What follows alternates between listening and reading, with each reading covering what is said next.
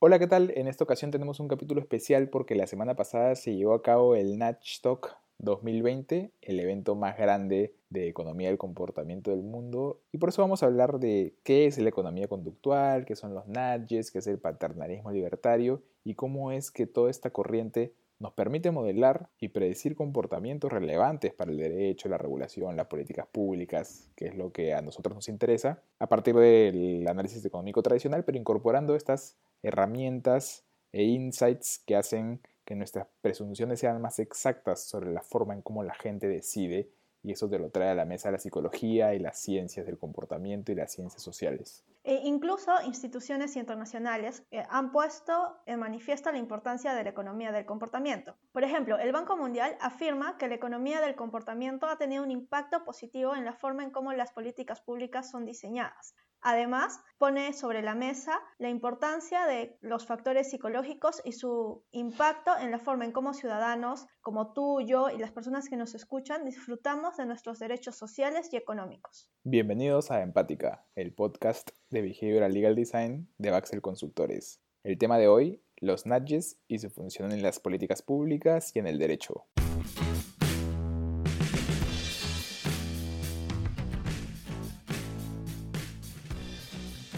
Hola, ¿qué tal? Les habla Mario Drago, socio de Baxel Consultores y como siempre estoy aquí junto a Alejandra Infantes, nuestra behavioral legal designer. Hola Ale, ¿cómo estás? Hola Mario, ¿cómo estás?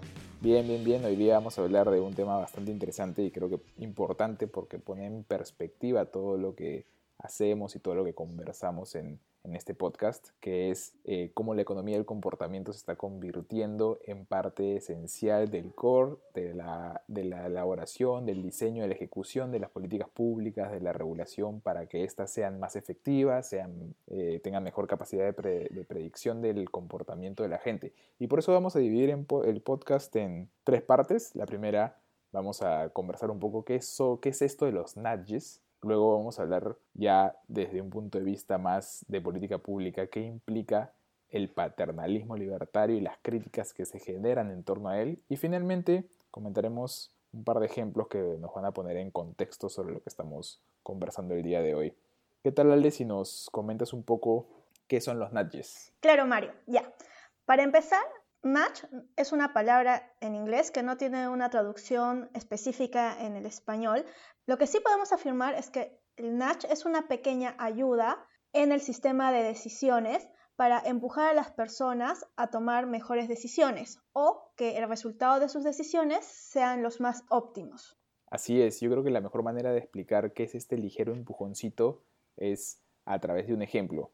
Eh, y voy a sacar este ejemplo de un libro escrito por K. Sandstein y Richard Thaler, que además se titula Natch y que tiene que ver con cómo hacer que la gente tome mejores decisiones en torno a la salud y a la forma en cómo se alimentan. El libro comienza con poniéndonos en una cafetería. Imaginemos que somos los que decidimos cómo va a estar eh, distribuida la comida en una cafetería escolar. Y tenemos que colocar fruta y chocolate, torta de chocolate, imaginemos, al final para que los niños elijan qué es lo que van a comer como postre. Nosotros sabemos que debemos proteger la salud de los niños y por tanto tenemos que promover que coman comida saludable. ¿Cómo podemos distribuir la forma en cómo colocamos las frutas y la torta de chocolate. Hay varias maneras. Una es que las pongamos al azar, ¿no? A veces fruta, a veces chocolate adelante, a veces las dos intercaladas, como sea. Otra es que pongamos primero la torta de chocolate y otra es que pongamos primero las manzanas. Lo que nos dice la teoría racional es que las personas van a tomar una decisión de acuerdo a lo que quieren en ese momento. Si en ese momento les provoca fruta, comerán fruta. Si en ese momento prefieren una torta de chocolate, comerán la torta de chocolate. Pero lo que señala la evidencia es que colocar la fruta delante de los chocolates, simplemente más cerca de la mano, hace que incremente entre 10 y 20% la probabilidad de que los niños elijan la opción más saludable. Eso es un nudge. Y eso es un nudge en la medida que yo le estoy dejando la libertad a la persona de que tome la decisión, pero le estoy incentivando a través del contexto a elegir la mejor opción. Y aquí podríamos decir que los Nash nos están manipulando porque podremos estar pensando que el Estado está influyendo en nuestras decisiones. Pero tenemos que tomar en cuenta que el Estado a, nivel de políticas públicas tiene que tomar decisiones, es decir, tiene que tener un papel activo en la forma en cómo las políticas públicas van a ser diseñadas. Y si por otro lado pensamos que el Estado no va a hacer nada, la misma decisión de dejar las cosas en la forma en que están ya es una decisión.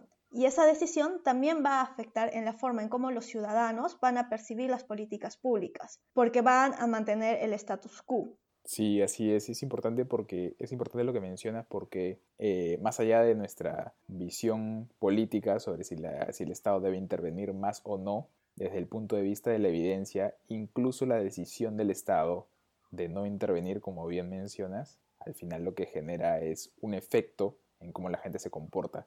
Y ahí viene el tema de paternalismo libertario.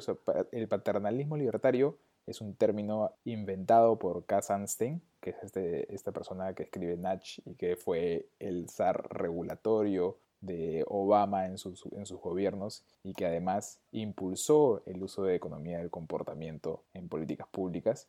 Y él lo que dice es, eh, el Estado no puede dejar de tomar decisiones, así como el, director de la cafetería no puede dejar de colocar de alguna manera las manzanas y los chocolates, pero tampoco debe obligar a la gente a tomar una decisión que no quiere. Entonces, ¿qué hacemos? Construyamos un contexto en el cual la gente pueda tomar la decisión de manera libre, pero pongámosle las cosas de tal manera que podamos influir en la forma en cómo deciden y los llevemos a tomar la mejor decisión posible.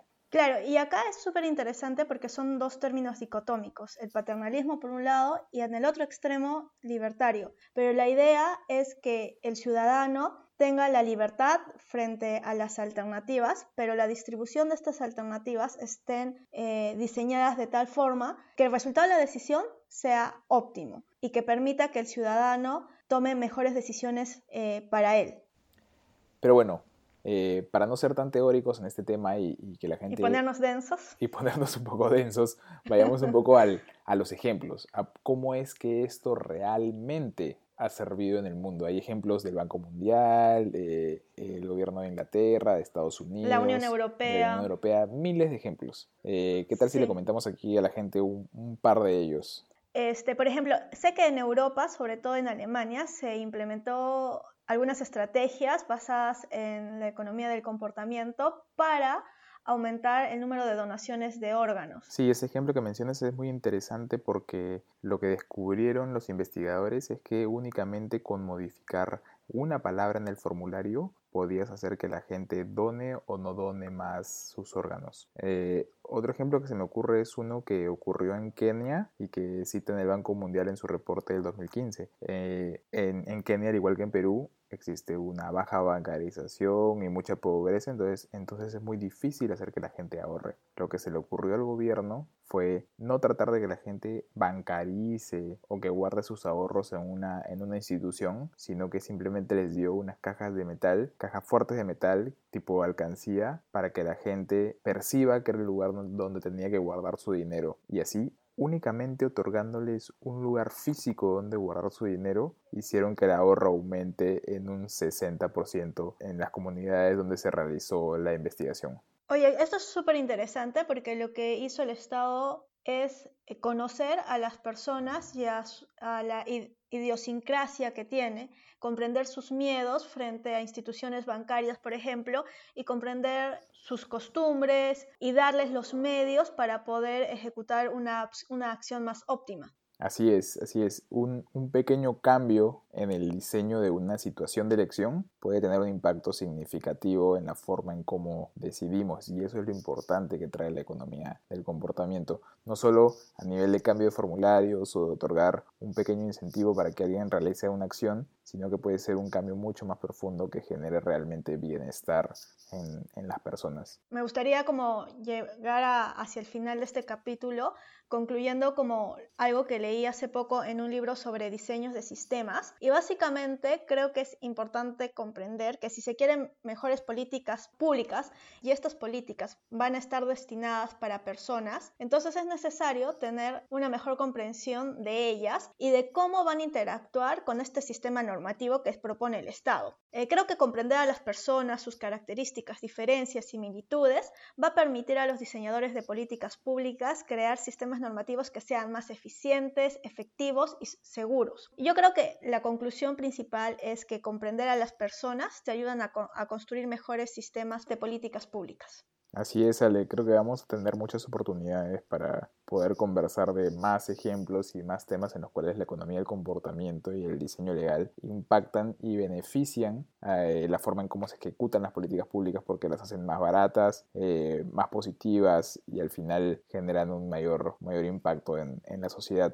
Claro, y no solo es como que más baratas porque la política pública te cuesta menos, sino porque al poder investigar y diseñar puedes encontrar errores en menor magnitud a que luego cuando se escala la política pública y estos errores ya eh, cuestan millones, ¿no? Sí, sí, sí, es, es bien importante. Creo que es uno de los, de los varios temas que tenemos pendientes para tratar. Bueno, eso ha sido todo por el día de hoy. Ya saben que si tienen alguna consulta o duda pueden escribirnos a nuestros correos electrónicos mdrago.baxel.p y a.